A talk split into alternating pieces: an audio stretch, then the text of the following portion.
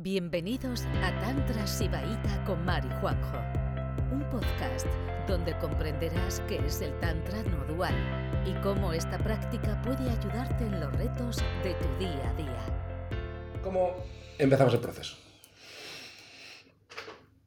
Dos partes importantes. Una es la física, ¿vale? El cuerpo, si no hay espacio en el canal central, o sea, si no hay un canal central alineado y no hay espacio en el pecho, ¿vale? Para albergar el centro corazón y no hay una cierta relajación, eh, va a pasar las canutas para asimilar el cambio energético que el despertar va a producir. ¿Vale? O sea que el despertar, a no ser que tengas la suerte de que te hagas así, pa, y de repente, tengas un despertar aquí de 0 a 100, la, la parte física debería ir acompañando a la, a la, a la práctica energética, barra mental. ¿Vale? Porque si no, si el cuerpo está así, pues, eh, o sea, mm, la energía, o sea, cuando tú estás, estás, cada vez más presente y más expandido, la energía pues va haciéndose paso, pero es complicado y entonces, ¿vale? O sea, porque todo cambio en conciencia tiene, un, tiene, un, tiene una repercusión en el cuerpo. Entonces hay que, hay unas bases del cuerpo que ayudan como la relajación del perineo, eh, pues eso, la apertura de, de centro corazón, eh, pues cómo se está en la vida, ¿no? En vez de estar así en la vida, pues estamos alineados, con el canal central alineado. Sí, aparte, aunque tengas la, la suerte, bueno, eh, el accidente energético de tener una experiencia de despertar espontánea, muchas veces, cómo está el cuerpo, el estado del cuerpo te arrastra de nuevo a a perder esa sensación de, conexión con la totalidad. Si la falta de práctica y los estados del cuerpo, los estados físicos que luego producen estados energéticos, densificados del cuerpo, al final, eh, si tú no sientes todo el rato una espacialidad eh, y que no tienes borde y que estás fundida con la totalidad en el cuerpo, por mucho que recibas esa experiencia de despertar, al final el cuerpo va a tirar para, para, para que la pierdas. Entonces, los tántricas, las tántricas, las yoginis, cachemires, eh, descubrieron que si no pones el cuerpo en la ecuación, tienes casi todas las de perder, ¿vale? no te digo que no sea imposible estar en un estado despierto y mantenerlo en un cuerpo eh, densificado que no puede practicar físicamente por lo que sea, porque tiene alguna disfunción o lo que sea, puede ocurrir, pero tus posibilidades bajan bastante. Entonces las tantricas, las yoginis, los yogis eh, se dan cuenta que poniendo el cuerpo en la ecuación a tu favor, todo va a ser más fácil. Entonces, trabajo de cuerpo, importante. ¿Vale? Pero el verdadero trabajo está en la conciencia, en, en la práctica, práctica introspectiva continuada de conciencia.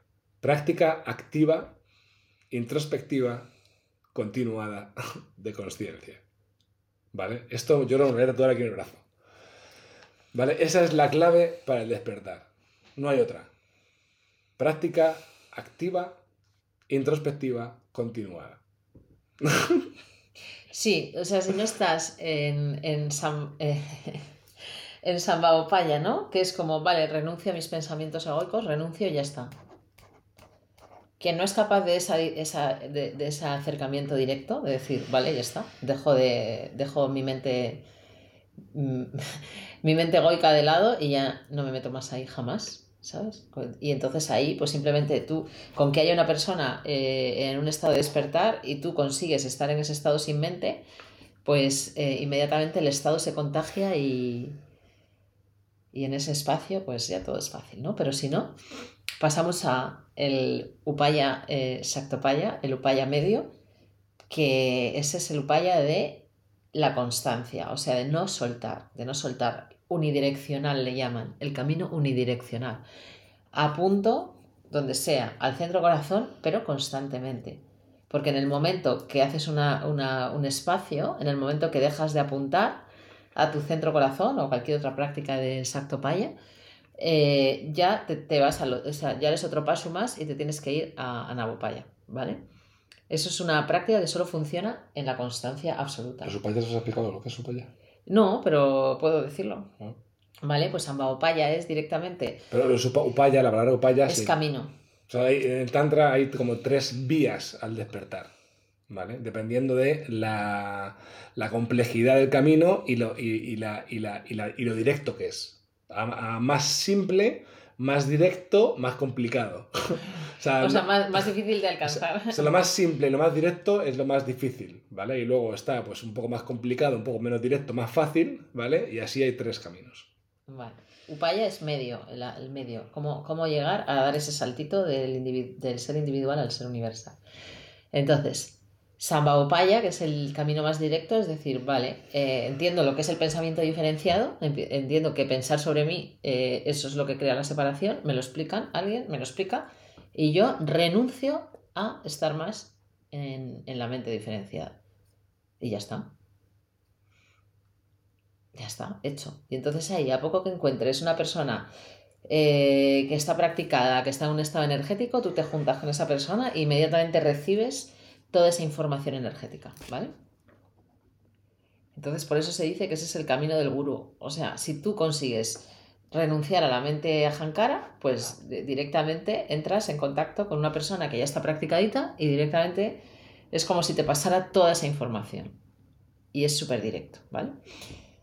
Eh, camino 2, el camino de la Shakti, de la energía, ¿vale? Pues todas estas prácticas que estamos haciendo de CC a CC, estas prácticas de apuntar unidireccionalmente y sin pausa, ¿eh? a, eh, pues eso, a un lugar místico, esotérico como es el centro corazón, a la espacialidad de fuera, ¿eh? a cosas que no son agarrables, o sea, que no son un bolígrafo, ¿vale? Entonces, por eso es el camino de la energía. Y ese es un camino que es más directo que Anaupaya, que es el que vamos a contar después, pero que necesita una total unidireccionalidad. En el momento que dejas de apuntar a la diana y apuntas un rato para allá, has perdido el estado, ¿vale? Entonces es un camino, eh, una vía de acceso donde hay que tener mucha constancia, ¿vale? Y luego tenemos Anabopaya, que es ya cuando no has conseguido mantenerte unidireccionalmente apuntando hacia la conciencia, pues te pues caes otra vez, eres como un paso más, entonces, bueno, pues ahí hay unos medios ¿eh? que, donde utilizas, eh, por ejemplo, la atención en un punto fijo, por ejemplo, mirar un objeto muy intensamente, y ahí tienes que utilizar mucho tus sentidos, ¿vale? Puede ser agarrarte a una madera, ¿no? Y sentir el tacto de la madera y respirar hasta que esa experiencia se designifica. Puede ser poner la atención en, en este bindu, por ejemplo. Puede ser la más básica, uchara, la, técnica de respiración, ¿no? Que, bueno, uchara en general tiene el significado de ir eh, como equilibrar la respiración y encontrar el centro. Pero en Tantra solemos más eh, eh, fijarnos en los extremos, ¿sabes? en el punto alto la respiración y en el punto de descenso. ¿vale? Pero Uchara, en general, en otras vías, está más basado como en equilibrar la inspiración y la expiración y buscar justo el punto central. ¿Sabes? Cuando la respiración pasa por el punto central. ¿Vale? Mm, más básico, que le sirve a casi todo el mundo. ¿eh? Casi cualquier persona puede, puede entrar, o sea, desconectar de la mente a través de estas prácticas, pero son menos directas. ¿vale? Y tampoco te mantienen todo el rato, claro, porque no puedes vivir todo el rato mirando un bolígrafo o mirando una piedra. No, es una, no son unas prácticas que tú puedas mantener en el curso de tus actividades. Entonces, claro, pierden potencia. Es como que abren espacio, pero en algún momento te tienes que pasar a una práctica más directa. Si quieres encontrar el despertar, claro. Upayas. Upayas, vale. Entonces, ¿cuál es el problema? Em,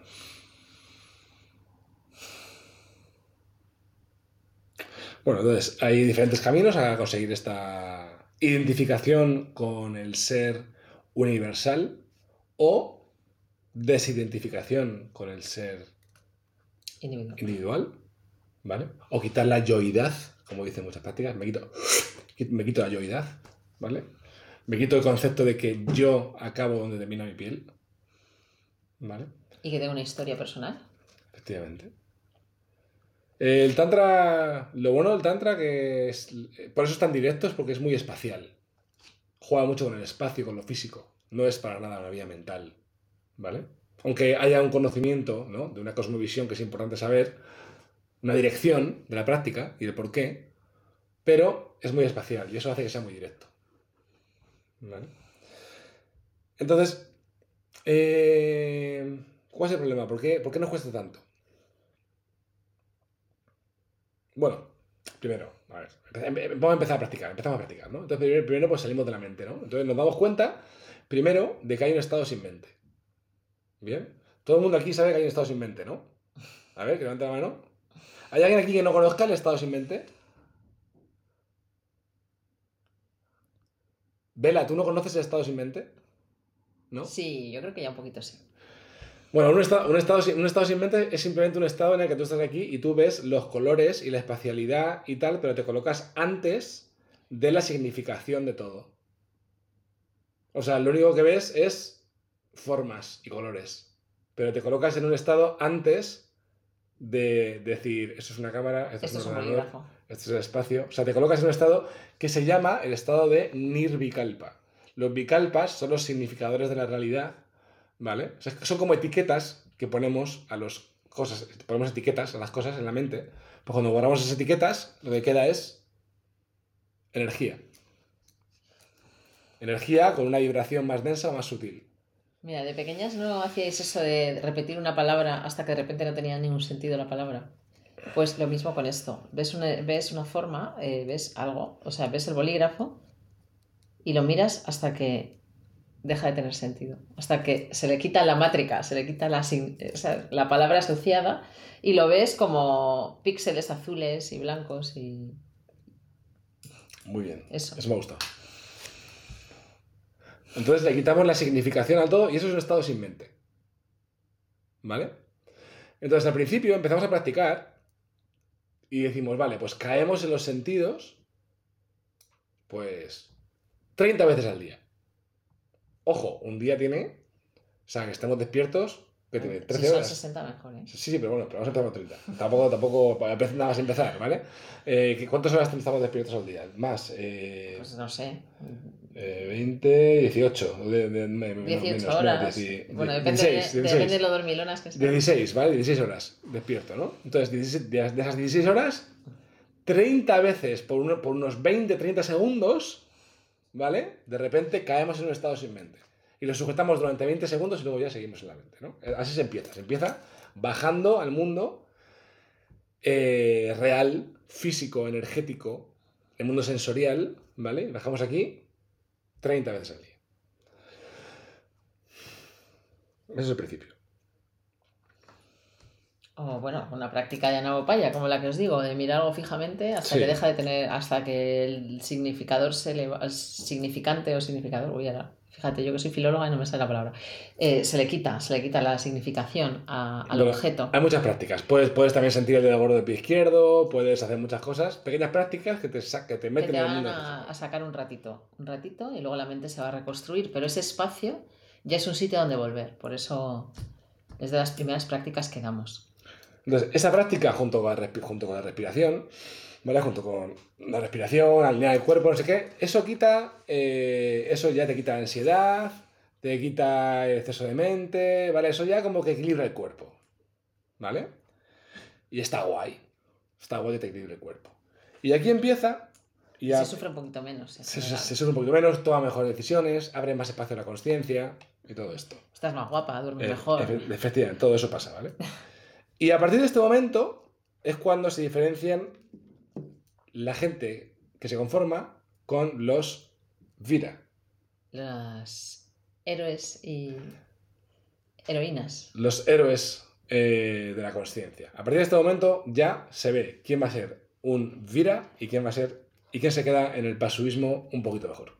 ¿Vale? Eh, Pasu, pasu. Paso. Eh, eh, quito de aquí, pongo allá, o sea, quito lo que me sobra un poco que no me viene bien, me pongo un poquito de tal, ¿eh? Y ¿Por soy una versión mejorada de mí mismo. Soy mi mejor versión, como dicen los tristes espirituales. Soy una mejor versión de mí mismo y es como, chicos, si no existes. ¿Qué, qué quieres mejorar? Pero dile, dile que es un que- que Un paso es una persona ordinaria. O sea, en tantra, en tantra somos así de radicales, pero que lo ponen los tantra sutras, ¿vale? O sea, hay dos tipos de personas, las que practican tantra y los pasus. la gente ordinaria, así.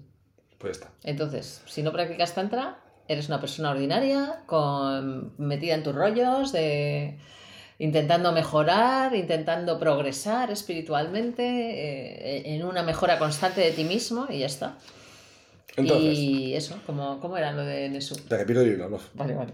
Entonces, eh, llega un momento ya, eh, vas un poco de la mente, no sé qué, tal y cual, te encuentras mejor, y, y entonces llega un momento que, de hecho, yo creo que el 30% de personas del grupo, o sea, mejorar de esta manera todos lo hacen, y el 30% de personas se van porque ya no están dispuestas a dar el siguiente paso. Es como que han venido a otra cosa. No, eh, realmente no han venido a iluminarse, han venido a otra cosa. Tenían, tenían- tenían otra agenda. ¿vale? Añadir conocimiento al que ya saben también. Hmm. Pues llega un momento que tú consigues eso y llega un momento que ahí te estancas.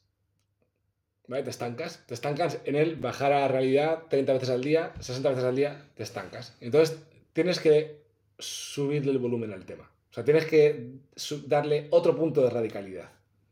¿Vale? Entonces, claro, yo no sé, la gente tiene en mente muchas cosas de lo que es el despertar. ¿Vale? Pero el despertar es una cosa bastante radical.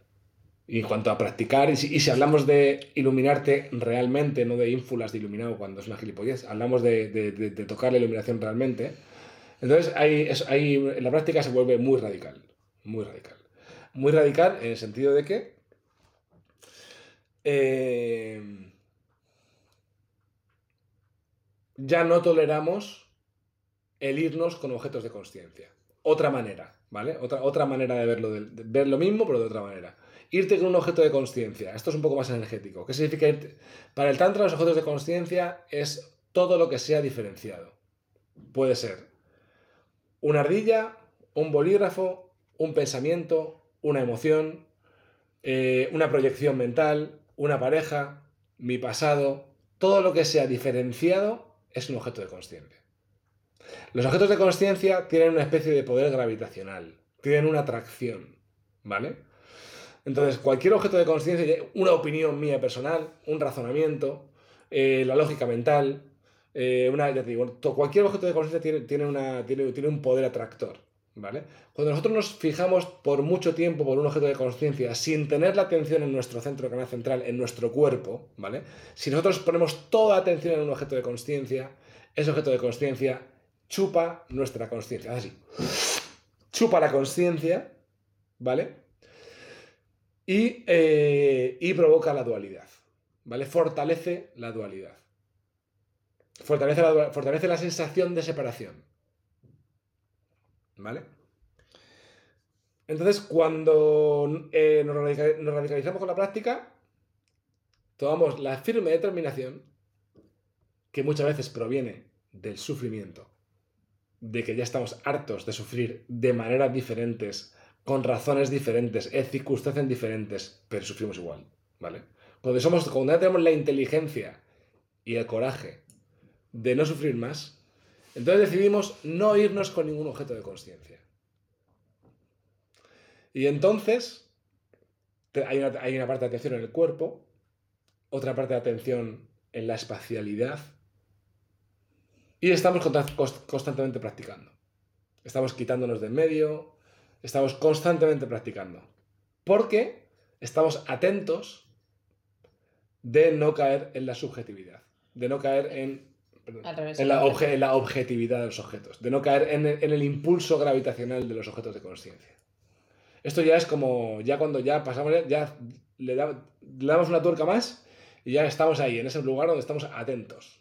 Estamos todo el rato atentos, porque sabemos que el universo es un lugar hostil, sabemos que la mátrica está funcionando Está todo el rato Está deseando cebarse. y está haciendo así, como diciendo, a ver cómo se despista, ¿sabes?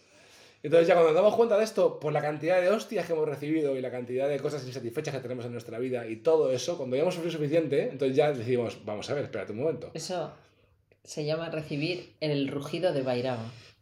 La versión airada de Shiva, cuando ya estás agotada de sufrir, de repente es como un grito interno ¿eh? que rompe todo, rompe la sensación de separación y te da el coraje de practicar como una heroína. Y eso es muy, muy radical y es muy específico del Tantra. Eh, recibir el rugido de Vairava es, al final, es como hasta un, hasta un regalo, ¿no?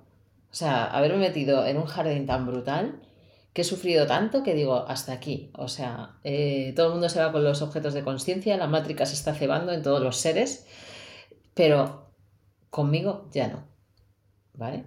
Y cuando decides eso, eso, esa decisión, esa voluntad, Icha Shatki, esa voluntad alineada con la conciencia, y no te mueve de ahí ni San Pedro que esté presente, ni la Virgen, pues entonces empieza a funcionar. Y ese, y ese grito terrorífico y esa experiencia que te ha llevado ahí, al final es casi como un regalo. Lo ves después, ¿vale? Pero... Y hacer esto, hacer esto a un 80% es lo mismo que no hacerlo. Esto se tiene que hacer un 100%.